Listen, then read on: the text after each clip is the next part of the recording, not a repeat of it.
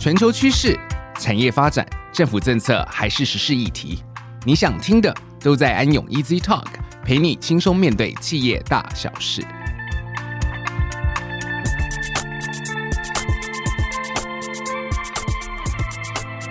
各位听众，大家好，欢迎来到安永 Easy Talk，我是安永联合会计师事务所南区新创服务负责人，暨审计服务部职业会计师李芳文。今天我们很荣幸能邀请到华研智能总经理钟金峰 Alice 来到安永 Easy Talk，跟大家共度今天的时光，也分享他创立公司的故事，还有他对新零售的独特观点、产业观察及行销秘籍。Hello，各位听众朋友，大家好，我是华研智能的负责人钟金峰 Alice。Alice，看到你自己成立这个线上购物平台啊。我个人呢是非常非常的敬佩你的勇气。那是什么样的打击让你那个毅然决然的下海自己来操作？好，呃，谢谢我们李快的提问哈。其实这个是很多人对我的看法啦，就是说，哎呀，你从科技业啊，也在产业界服务这么久啊，确实在产官学研都有经历过嘛。那看的又是很多科技新创的案子嘛，包括我自己的一个投资公司。那为什么会去搞一个 To C，而且是？感觉就是一个买卖业哦，在台湾是很拥挤的，不缺你这一咖，为什么跳进来哈？但是我觉得哈，呃，我们搞 to B 搞企业服务出身的人哈，常常会受到大环境跟订单的影响哦。所以像看看我们现在呃，我们的护国神山有可能因为遭受到大环境的影响，它有可能没有订单。那这种东西都常常受制于人，所以我发现呢，真正搞企业的人呢，要直接能够勇敢的面对消费者大众市场。一旦建立自己的生态圈之后呢，有稳定的忠诚顾客，而且是 global 的 business，其实到最后，不管你是要发展科技也好啊，自己的理想也好啊，成就更伟大的事业也好，其实都是一个非常有力的基础跟背后力量的来源。像是我们看到的亚马逊或者是中国的淘宝，大部分都是这样子出来的啊，所以我们并不会说你做消费者市场好像就不是科技事业，哇，你服务半导体，你的客户是台积电，哇，你就非常 high tech。我们看过这么多的新创案，大概不会这样想。那既然我不会这样想，所以我也不会有自己给自己的束缚，所以我就跳下来做这个事情。是这个真的勇气可嘉了哈。那你刚刚有谈到，就是说，呃，要做到一个程度之后，其实你要做什么都可以。但是呢，要做到这个程度呢，谈何容易？好，那疫情期间呢，民众减少外出，这个传统零售业受到冲击，那连带的影响农产品啊或特色食品的销售。那当国内外通路呢都往电商平台来走啊，那什么都卖啊，然后用低价啦，还有这个高额补贴的方式来吸引民众消费。那你那个观察到目前消费市场的走向趋势为何？这确实是一个很难回答哦，但是又必须得回答的问题哈。就是呢，好像大家都有传统的观念是说，诶，你没有开实体店啊，你就是一个网络上的买卖业。你的成本应该会比开实体店低很多啊，那你凭什么卖这么贵？所以一旦哦，这个生态圈里面有第一个公司、第一个电商平台先搞低价促销跟大额补贴的时候呢，它就是一个没完没了的无间道。因为呢，它这样子做有流量、有顾客、有订单、有营业额，虽然不见得有获利啦，但是呢，其他同业看了也会眼红啊，市场份额，我们讲流量为王都被他抢走了，所以大家会跟风。那以至于就是说哈。消费者会越来越有客户的这个傲气的心态哦，哪边低价哪边去，反正我也不差你这一家。所以呢，这个不管是美国或者是我们在台湾的一些大的电商，好像也都面临到这个问题点哦。那我们想要突破的一个点就是说，能不能大家不要再从低价当中去做竞争哦，存活下来其实也不见得获利啦。那我觉得目前的趋势有出现两个很重要的契机哦，让我们相信这件事情有可能开始拨乱反正。第一个呢，就是以前哦搞这种大额补贴、免运费，然后犒赏顾客的这种大公司，哎，一间一间哦都已经出现疲软的现象哦，不能讲说营运不善了哦，但至少是不见得有获利的哈。那所以他们也在反省说，哎，这样的路是不是对的？那第二个问题就是受到疫情的影响哦，开始慢慢大家会在线上跟线下找到一个平衡点哦，因为吃的东西你吃到之后，你拉了肚子，你对身体不舒服。其实还是会有一些口感、跟品味、跟食安的要求啦，哦，所以我觉得这两个因素夹杂之下，应该会有一些新的契机跟机会。所以你的意思就是说，你标榜的并不见得是一个多品项的一个平台，而是有一个比较有想法的一个平台，是不是这样讲？呃，是的。如果我们又走向老路，就是因为电商呢，它没有实体店面的限制，就是一个中央厨房，一个中央仓库，所以如果我什么都卖，什么都不奇怪，那到最后呢，其实会因为库存压力啦，或者是备货不及啦，或者是品相拉太远啦。会让我们所谓的变现路径很长，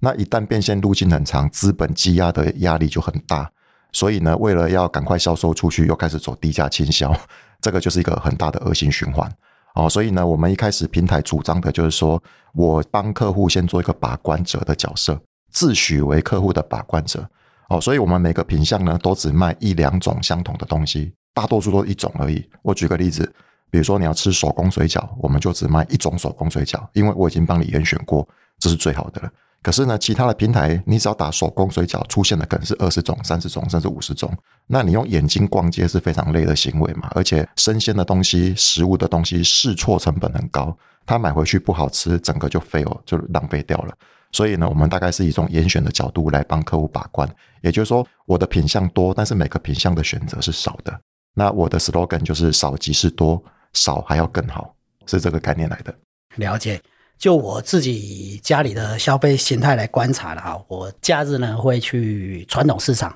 买一下菜，那假日就自己煮。那这个现代人呢，其实拥抱科技及它的便利性呢，会选择网络购物，好，而且会在家里煮哦，因为现在平台也会教你怎么煮啊，蛮多的。好，从网络到零售平台来看呢。现在有一些都是可宅配到府，然后快速服务的一个满足消费者即时需求，加上呢也有跟在地小农啦，或者是品牌业者合作的一个友善种植的这种农渔牧产品的一个配合，来提供我们安心美味的一个食品。那现在呢，所谓的新零售呢，就结合了电商、实体卖场啊，然后再跟物流仓储结合，那透过数据的统合。整合，那不受地区时段方式的限制，来全面掌握呢消费者的一个需求，并且呢透过优化消费者的一个体验呢，那使传统的零售的 B to C 呢转向为 C to B，哦，事先洞察消费者的需求，再进行生产及销售。那我们来跟 Alice 聊聊，如何跟上新零售这个浪潮，如何针对消费者族群呢做出这个精准的行销。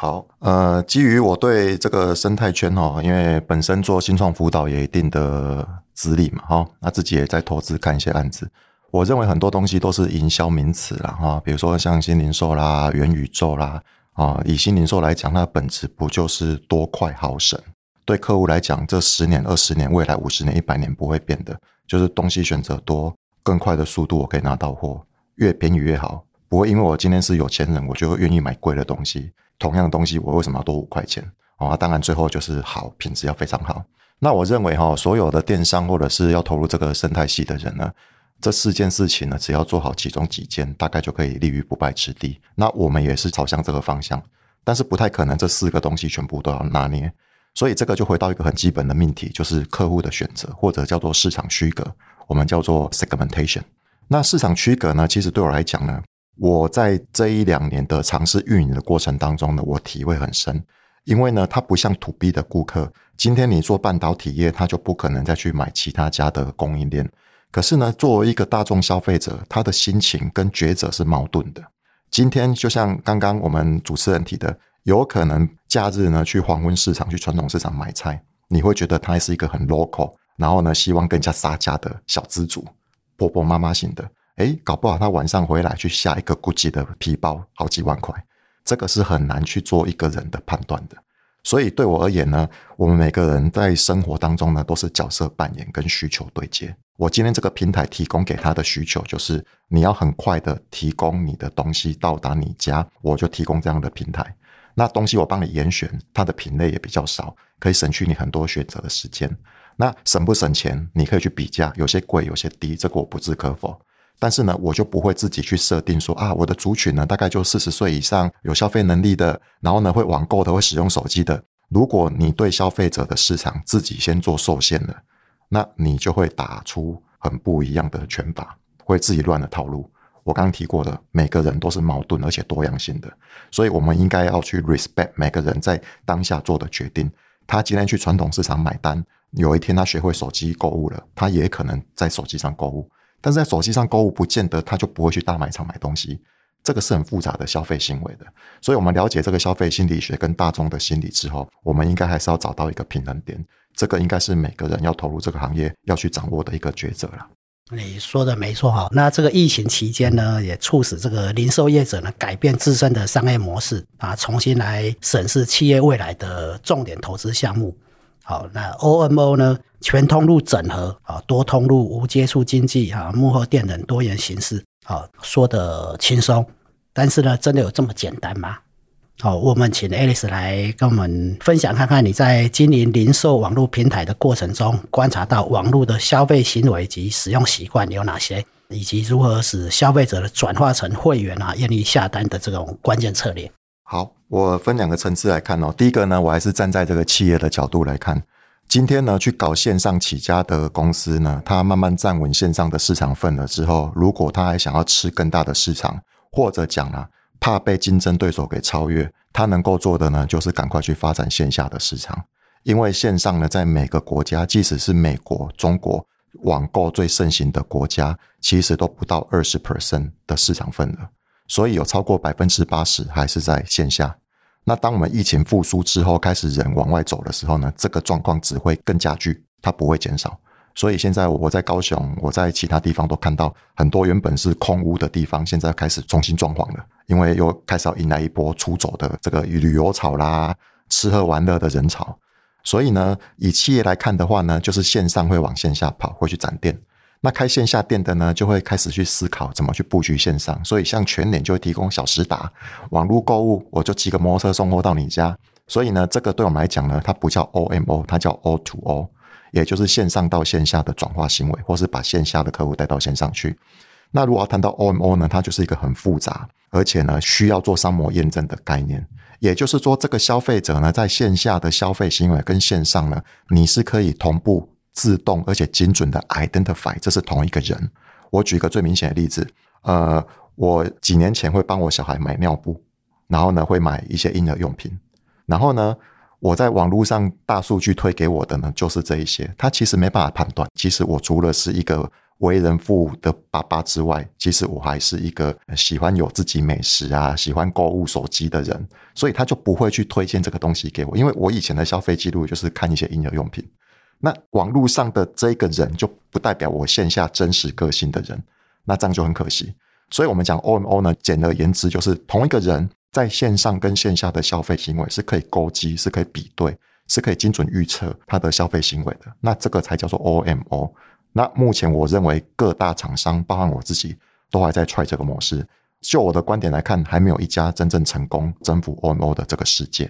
这个听起来要把人的行为线上线下把它合一，可能是要那个很高深的武功了。那过去两年的这个疫情哦，已经对消费者的这个情绪呢，还有他的行为啦，还有他的潜意识的造成改变。那这些改变呢，持持续的在重塑购物的一个模式。好，那科技那数位转型啊，就是这些业者他们，或者我们说是这个零售业者，或者是通路业者，他们所要面对的。那零售业者呢，如今呢，也是把企业投资的重心放在永续的议题上面。好，那可以跟我们分享上平台上有哪些绿色的理念吗？好哦，当然我们还是要跟上潮流嘛。哈，所以我其实当时候提出来的少即是多，少还要更好。它其实一种就是我们讲消费升级的概念，就是现在的人呢，除了其实，在台湾除了买房子是比较困难的抉择跟成本之外。吃喝玩乐、食衣住行，基本上应该只要有上班、有正常的收入，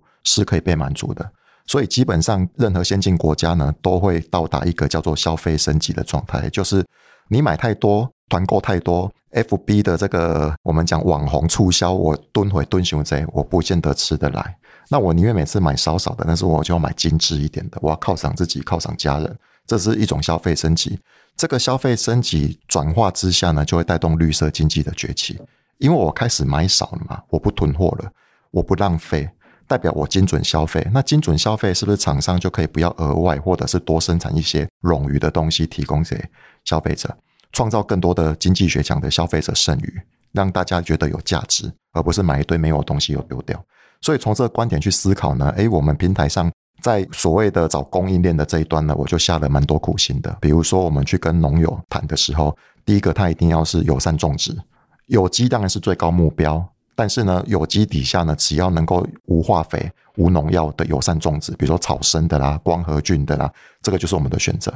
那因为它本身的产量也不多，所以呢，我们要做的就是帮它做精准产销。真正它生产出来的东西是有人愿意 appreciate、愿意买的。你达到这样的供需平衡，其实第一个它不用倾销，然后产量过大的时候，它也不用三斤全部都会丢掉，一块两块这样拍卖。所以我们大概会朝向这个方向来去做一些。布局跟讨论。那第二个就是说，除了农友之外呢，我们对于食品厂的合作方式也是一样。好像我跟他谈的合作方式呢，大部分都是谈一个，就是我有多少样的需求，我大概就跟你下多少的货。我不会因为说，呃，我希望进更多货，拿到更好的 price 而去跟你大量进货，造成库存的压力，到最后又转嫁给消费者。哦，所以我是觉得在经营策略上，还是自己要做一些抉择。大概是这样子。嗯，那我们安永呢，也有专业的一个团队呢，在环境啦、大气啦、社会啦等多样的一个专业人才，能协助企业呢，逐步建构内部 ESG 的一个组织。那也可以陪伴呢新创公司呢推进市场，朝向净零碳排这个目标迈进。安永也建议新创企业呢，可以先思考公司的产品或服务的市场需求，那使用的场景。是否在这个 ESG 的这个解决方案里面有哪些可以来满足？那如果能够满足呢？不管是 E 好环境这个面向，或 S 社会这个面向，或者是 G 啊公司治理这个面向，客户或社会的永续发展的需求，如果有它一个面向可以满足的话，好，那它也可以推升它成功的一个机会。那最后呢，我们想要来跟大家聊聊的，就是其实新创过程中呢，也需要各式各样的资源。本年度呢，安永以专业服务计划管理 Callin 跟 Dakaw 这两个高雄的新创基地，并整合串联安永的多元专业服务及客户网络，在高雄产业创新生态系中活络企业商务交流，来成长动能。那你们公司呢，也在 Coin 这个基地里边，那是否请你跟我们聊聊，在这个 Coin 这个基地里面获得哪些资源或协助？好。呃，我觉得哈，现在在台湾呢，或者是在全世界各地哈，单纯提供场域这个事情是廉价的，而且是不具有价值的。哦，因为场域办公 co-working space 很多嘛，所以其实不管是在地的市政府也好，或者是我们安永，或者是之前的一些辅导单位，其实要更多提供的是一种软性 invisible。不容易被显而易见的价值，那这个价值呢，在初期可能对团队的益助不是这么的明显，但是后坐力会非常强。哦，因为我自己在辅导很多新创过程当中，看到很多人为了走弯道超车，哦，然后他不小心就走了歪路，那这个事情是我们即将要避免的啦。哦，因为在辅导新创的过程中哦，其实刚刚讲这一点哦，就是这种价值观的一个取舍哦，其实是非常的难推进。哦，因为市场环境就是这样子，那你要怎么样让他愿意付多一点点？其实有时候不是多付一些工费，而是说多一点时间，我们好好的来讨论你到底真正的一个商业模式是什么，你的未来的方向是什么，你的策略是什么？那这个其实是需要花时间的。好，那在 Coin 跟打卡两个基地里面呢，高雄市政府提供 AI、IoT、Blockchain、FinTech 等智慧科技及数位内容相关产业。新创单位的进驻，提供给进驻的新创厂商呢，包括创业资源的媒合，好竞赛活动的奖励，好创新创业投资融资的机会。安永今年以专业的协助这些进驻的新创公司呢，财会能力，并投入辅导资源，协助新创调整出一个经得起市场长期考验的体质，那帮助新创呢走向成功。好，在外部资源上呢，安永跟南部大专院校呢创意机构的合作。好，协助学校师生在地年轻人呢及企业的迈向创业或者是转型之路，并以 Dakaw 乘上 Callin 两个新创基地作为中间桥梁，提供商业模式的验证，并链接地方重点产业。多年来，安永支持政府推动创新创业政策，以多元化模式提供新创辅导方案及专业服务，持续陪伴新创公司前进市场。并以在地化服务网络链接各方资源，积极利用全球的一个资源，及专业服务，好协助新创公司呢能够价值成长。安永秉持企业社会责任的精神呢，提供新创辅导方案，好新创专业服务。那新创辅导方案呢，包括这个财会啦、税务的咨询，好，那是根据公司的需求来提供；社会创新辅导呢，根据社会创新团队需要，提供社会的影响力及社区投资评估服务。那还有包括创柜板的辅导。那新创专业服务则有工商登记啦、股本与股权架构啦，好，还有财税迁啦，好，那提供公司财务税务的规划，还有签证服务。还有国际新创的一个服务，找针对这个国际新创啦及台湾新创国际发展啊，提供一个咨询服务。好，这些都是我们安永在这个陪伴这个新创呢，可以做会做的事情，也正在做的事情。那今天呢，我们感谢呢 Alice 的一个分享，呃，有机会呢再继续跟 Alice 来聊聊。好，那或许 Alice 也可以再跟我们多讲一些。那我想，随着这个技术不断的发展啊，生活更便利的同时呢，我们也要减少过度消费。再次感谢 Alice 今天带来的分享，也谢谢各位听众的收听。安永 Easy Talk，我们下次再见，拜拜。